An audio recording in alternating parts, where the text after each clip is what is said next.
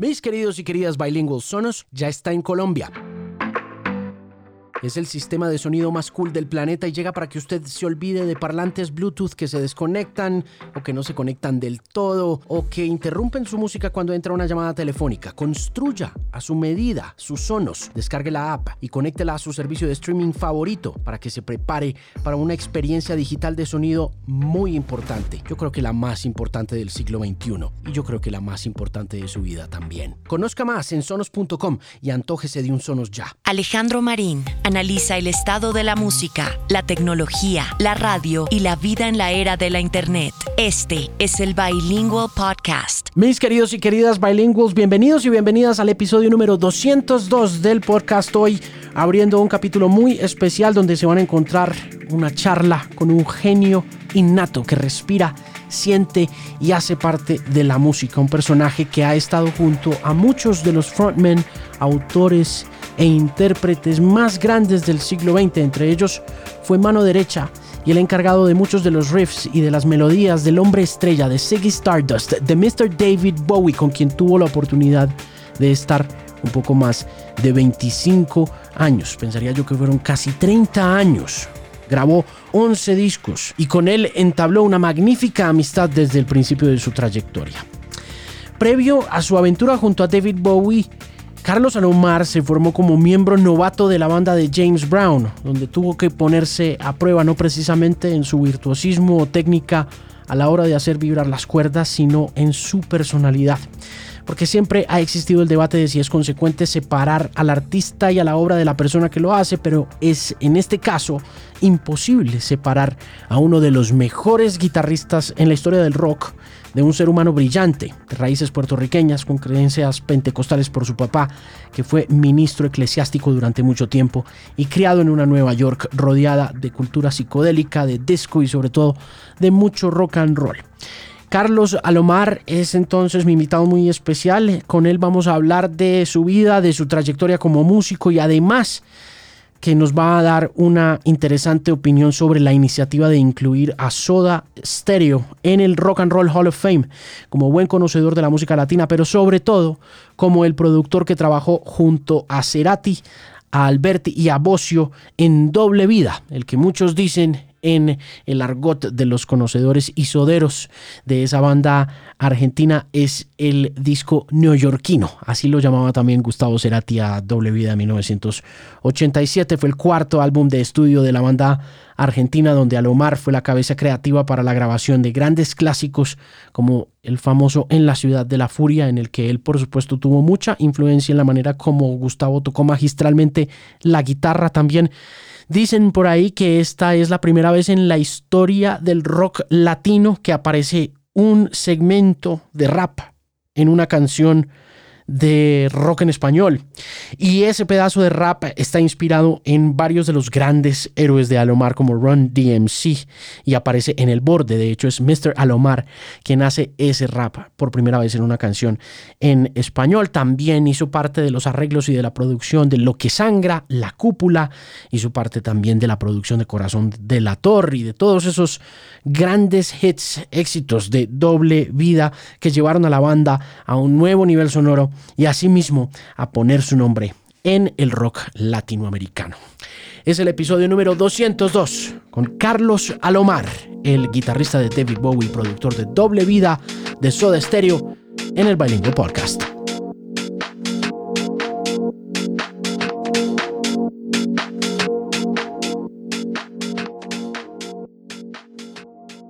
Oh man, Mr. Alomar, you can't imagine how excited I am to, to finally meet you, even if it's just virtually, you know? Ah, no, this is a good thing. And what a way to start. I mean, the fact that this is even happening for Soda Stereo, I can't tell you how elated I am over the whole thing. One comment I do want to make to you before we kind of get rolling with everything. Yo hablo español, seguramente que sí, pero lamentablemente mi español es limitado porque yo pienso en inglés y yo tenía que ir a la escuela para estudiar el español siendo que mi padre era eh, un ministerio, en el ministerio pentecostal, él siempre dijo, ese disparate que tú estás hablando no es español. So, yo pienso en inglés, puedo hablar en español, but see what happens is, when I speak in Spanish, I'll answer your question, but you won't get to know me. when I answer in English, I can play around and say what I want and say it in such a way that you get to know me. That's amazing. Let's just start with English because I really want to talk about your life first. And then we'll move on to the Soda Stereo Rock and Roll Hall of Fame thing, which is what brought us here uh, together and which is uh, definitely a uh, major occasion for, for celebrating life through music. But I do want to begin this conversation by addressing this whole idea of growing up with a Pentecostal pastor because I grew up with one as well. So, so yeah. But but but you're of Puerto Rican descent, or you're Puerto Rican Puerto, Puerto Rican. No, I'm Puerto Rican, Puerto Rican. I come from the Alomar family, Roberto Alomar, Sandy Alomar, from actually from Hacienda Alomar, which one is the, one of the biggest slave plantations in Puerto Rico, uh, from the old Señor Alomar that came from Spain. So um, I'm Puerto Rico from the African slave, the Taino Indians, and the uh, and the Spaniards. So my heritage is pure Puerto Rican. Okay, you grew up in, in in New York though. Yes, we came to New York City when uh, I must have been like three or four years old. My father came here first uh, with his with my mom, his wife, made a place for us, and, and we were in Puerto Rico with my grandmother. And then he sent for us, and we all came. My two brothers and myself, and we all came here to America. My two sisters were later born here. And uh, you know, he started out regular, trying to work and trying to do everything after you know he left the army and uh, he became a minister when I was about um, eight or nine years old. You know, he went through the whole seminar and all that stuff, and uh, that that was basically our life, just secular music, just good Pentecostal holy rollers, you know, until he died, and I was about 15 years old. But my whole life was basically church five days a week. And on the sixth day, we went to people's church, uh, other people's church to help them with their ministry. And on the seventh day, we had people come over to the house to uh, talk and blah, blah, blah. So it was, it was 24 7. How'd you get into rock and roll? Funny enough, Jimi Hendrix exploded and I didn't know what the hell I was listening to. Number one, I went to a friend's house who had a stereo. Remember, I was a Pentecostal minister's son. You know how I listened to music? I looked in the back of a comic book and they had this little ad that said you could buy this radio that if you plug it to something electric, you can get the electricity from that and you can have an earphone and you can listen to music. Nobody knew that when I went to bed, I would put the covers over my head, put my little earphone on, and plug my my little uh, uh, uh, your little headphone lamppost and I would be listening to music on Murray the K and all the stuff that was happening. And then Jimi Hendrix came on. Oh my God. When I heard that, it was over, man. I learned, I bought Are You Experienced, and that was it. I learned every song on the Are You Experienced album. I bought a fuzz box just like he had, and I was rocking it, man. And then you have to remember we had other bands that were playing Chambers Brothers, and they were kind of all kind of San Francisco bands. And my wife, Robin Clark, was also working in the music industry. I was married by the time I was 20. she was doing rock and roll, and I was doing R&B, and then she was doing R&B, and I was doing rock and roll.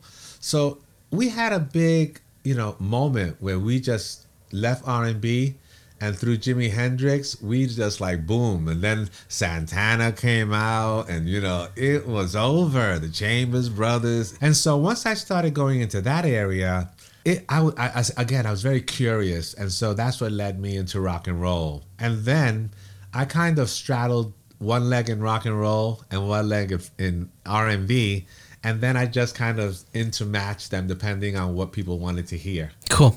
Did you did you ever get to see Jimmy perform? Never. Nope. I wish I had, but no. Remember, I was not a concert goer. I did not have that kind of experience yet. I was lucky to be married, man. and so when I was married, I was dedicating my life to myself. Concerts were something that, you know, it takes money, you got to get there. I don't know what it was it's like when you're living in a small place, you know, you don't go downtown. It's too expensive to go downtown, you know. I don't know anything about downtown. So, you know, it took a little bit of getting used to before I finally got my rock and roll wings and started going out and going to rock and roll concerts. And another thing, I had an opportunity to work with the Latin All Stars. my dream come true. You know, in the middle of all that. And I was like, oh my God, I, I got to do this. I got myself together. I got the call. I went to do the gig. I was ready to do everything. Man, I think there were more people on stage than were in the audience. I, I forgot. Lo conjunto. Four conga players, three trumpets, you know, a guy paying Guido, three singers. Oh my God, I got $50 for the gig. I, I, I spent $20 to get my, my, my amplifier, Sears and Roebuck amplifier. And so I realized when I got home, my wife was like, oh my God. So yes, I had to make the decision. Am I going to do R&B? Am I going to do Latin music? Or am I going to do rock and roll? Which one do you think I chose? I think you went for rock and roll, but that was a tough choice, man. Man, my heart and soul was somewhere else, but the money and my marriage were at stake here. so I had to answer to a higher power, my wife.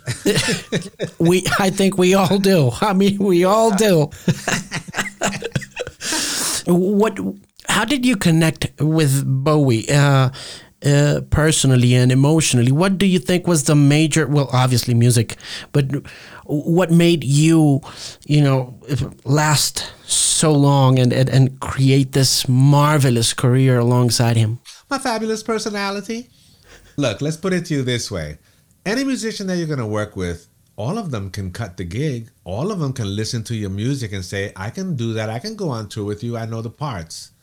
But who do you want to spend six months with? some boring guy or somebody who's laughing and entertained and it's got it's all about personality so i'm working at rca studio doing these r&b things with the main ingredient and they tell me that this guy is coming from london and he needs a guitar player and he's working for an artist called lulu well i know lulu because i saw this movie called to sir with love starring sidney poitier well i knew sidney poitier and if I could do work with Lulu, I would kind of like be six degrees away from Sidney Poitier. but I like Lulu because she was a wonderful blue-eyed soul singer from uh, from London.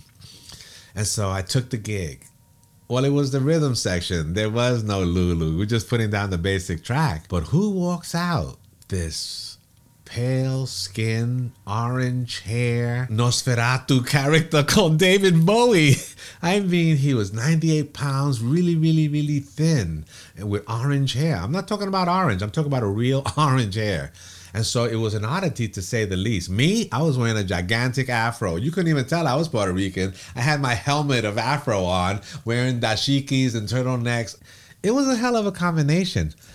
I said to him, Man, you look like, excuse the language, caca.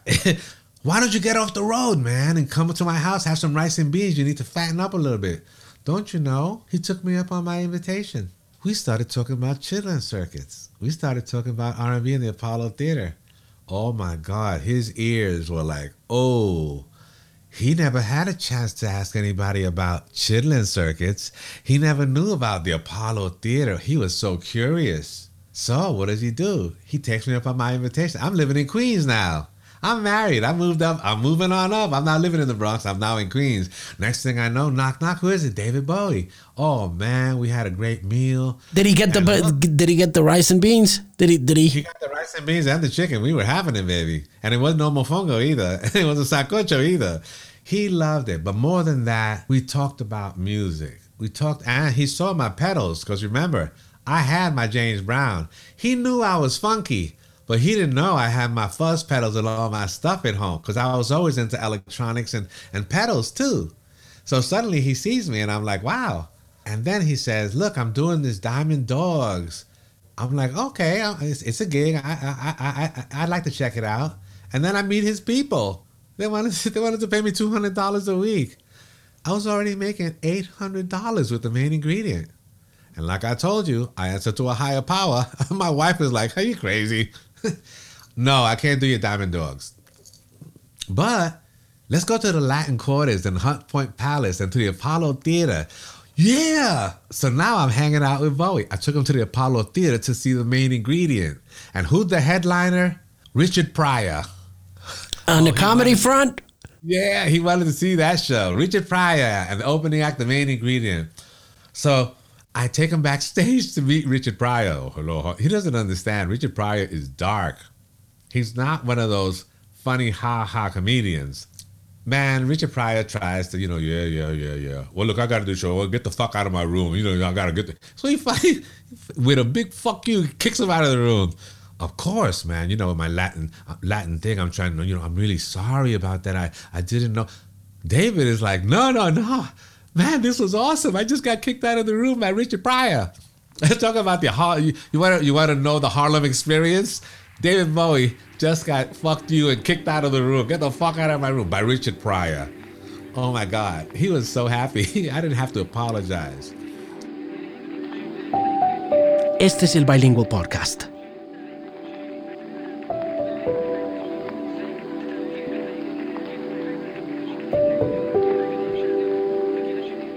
Sonos es el patrocinador oficial de este podcast.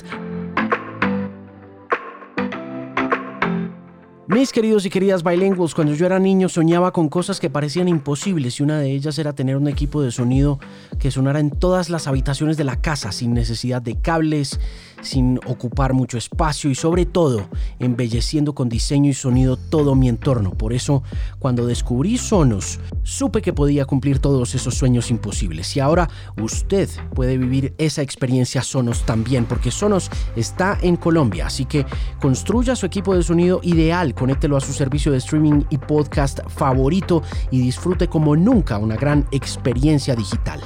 Sonos está ya en el país y está en el Bilingual Podcast. So as you can see, I was slowly meeting David on a personal level. And look, the fact that I turned him down, he calls me back a little while later and he says, Look, I'm coming to Philadelphia.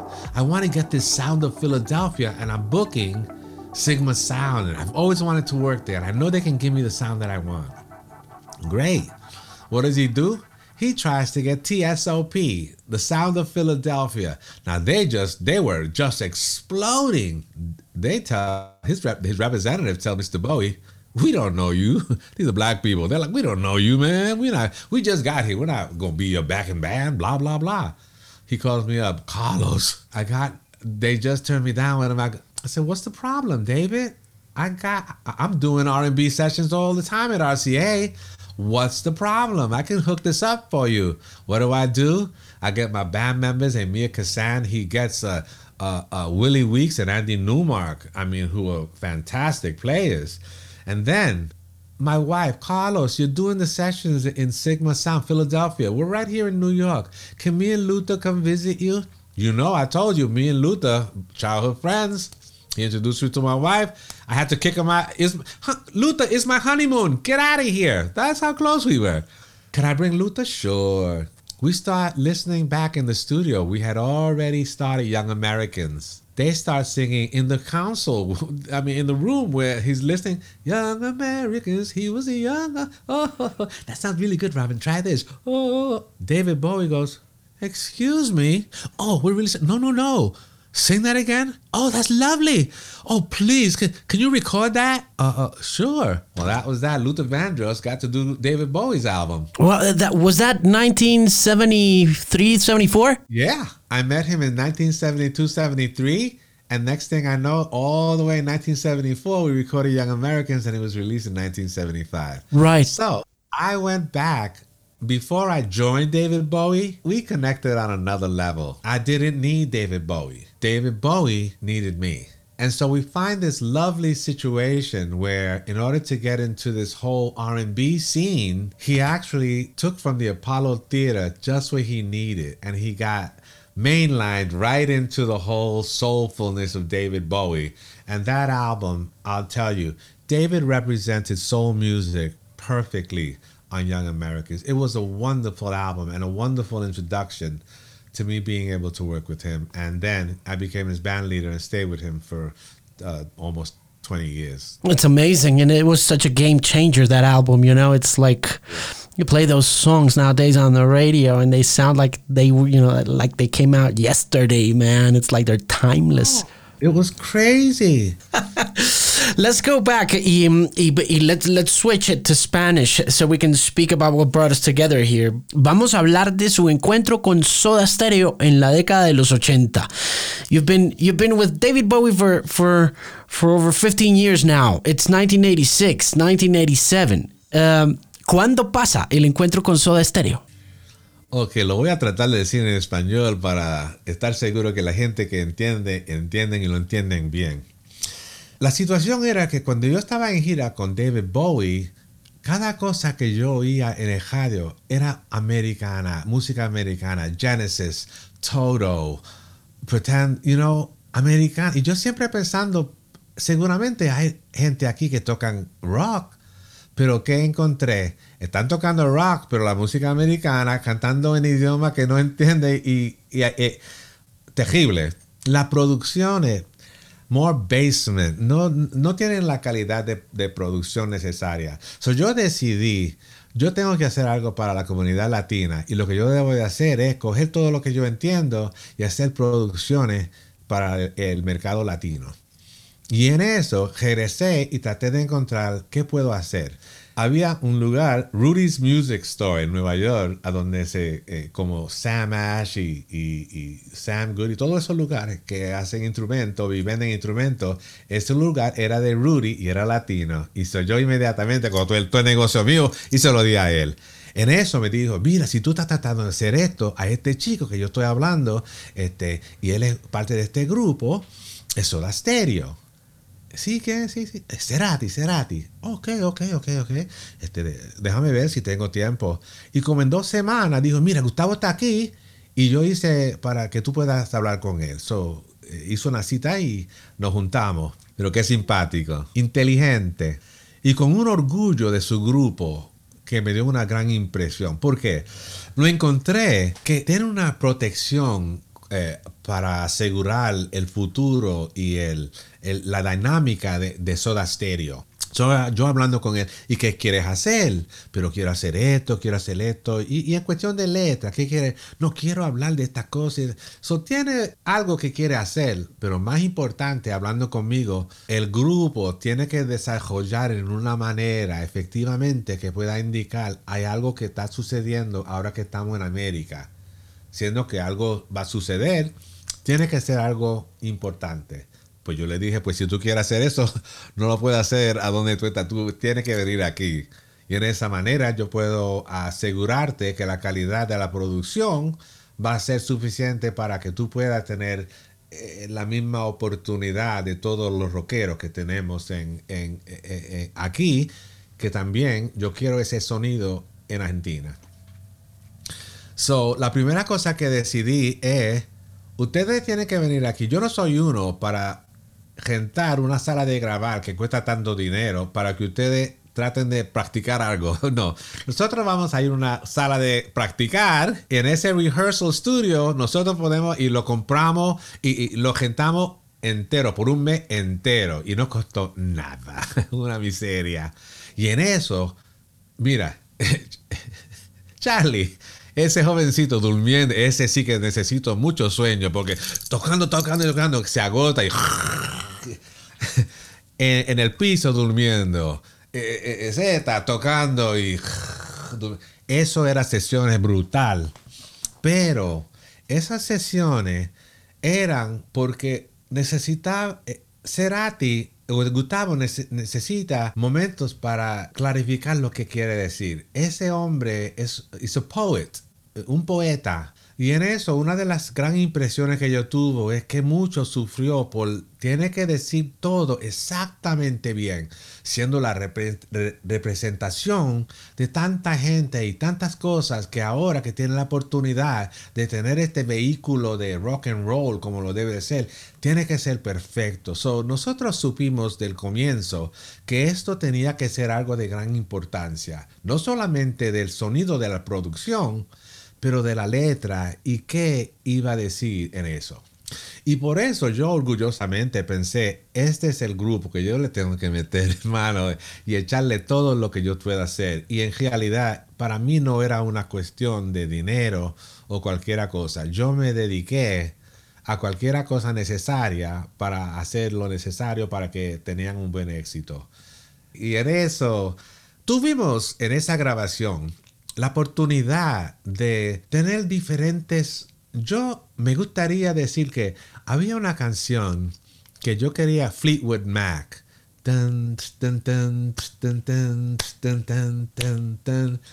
En la ciudad de la furia. Eso era totalmente Fleetwood Mac. Yo pensando, óyelo, piénsalo bien. Es Fleetwood Mac, yo. Yo estaba tratando de darle exactamente los tonos y las cosas que la gente ya.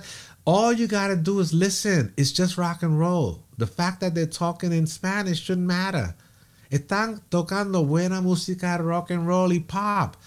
Siendo que están hablando en español, eso no debe de dar ninguna importancia. Oye la música, es puro pop rock. Carlos, ¿usted cree que existe posibilidad de que Soda Stereo entre al Rock and Roll Hall of Fame? Vamos a decir que es necesario. La pregunta que si se puede hacer es una pregunta que se puede hacer por cualquiera cosa. Pero ¿qué es lo que es necesario para marcar un tiempo en una época, en un signo, que nosotros tenemos que saber que es tiempo ya?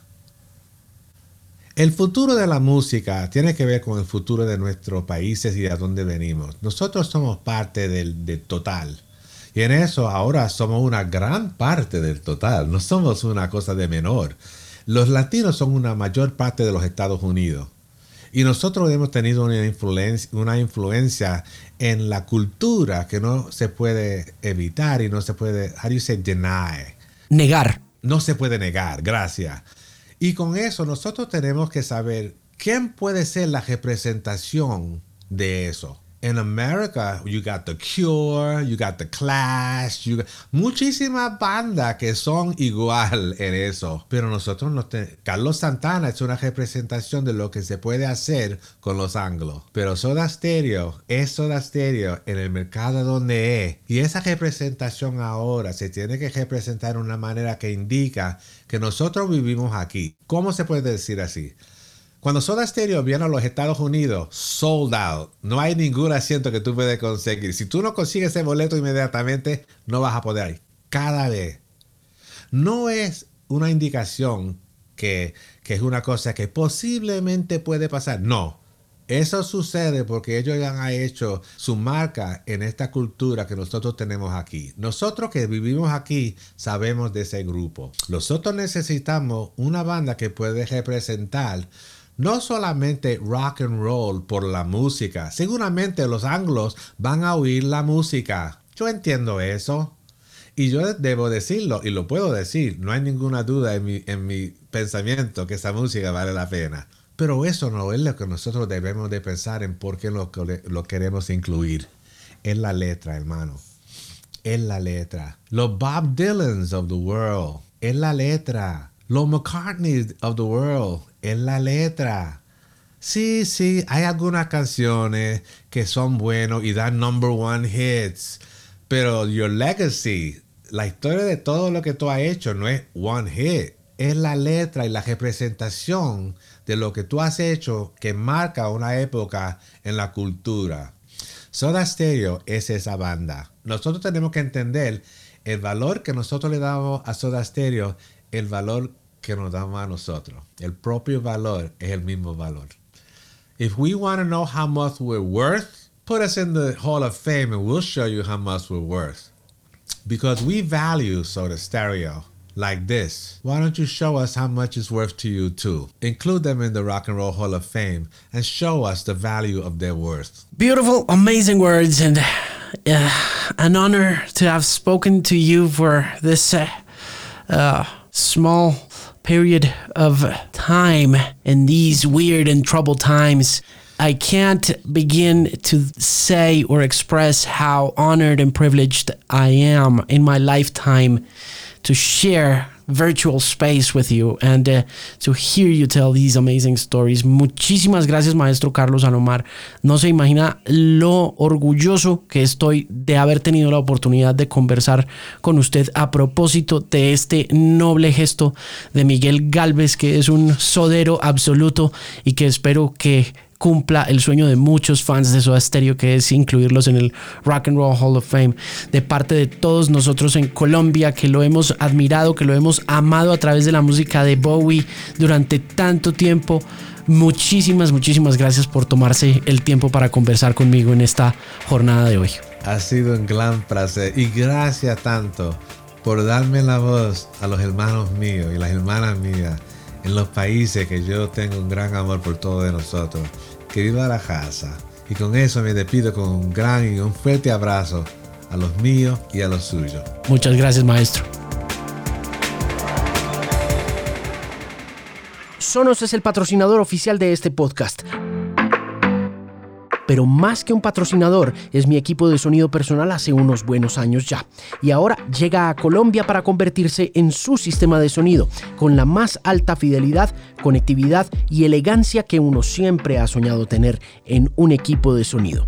No puedo estar más contento de saber que Sonos presenta el podcast y sobre todo que ahora usted puede vivir la experiencia Sonos como yo lo he hecho. Conozca más sobre Sonos en sonos.com.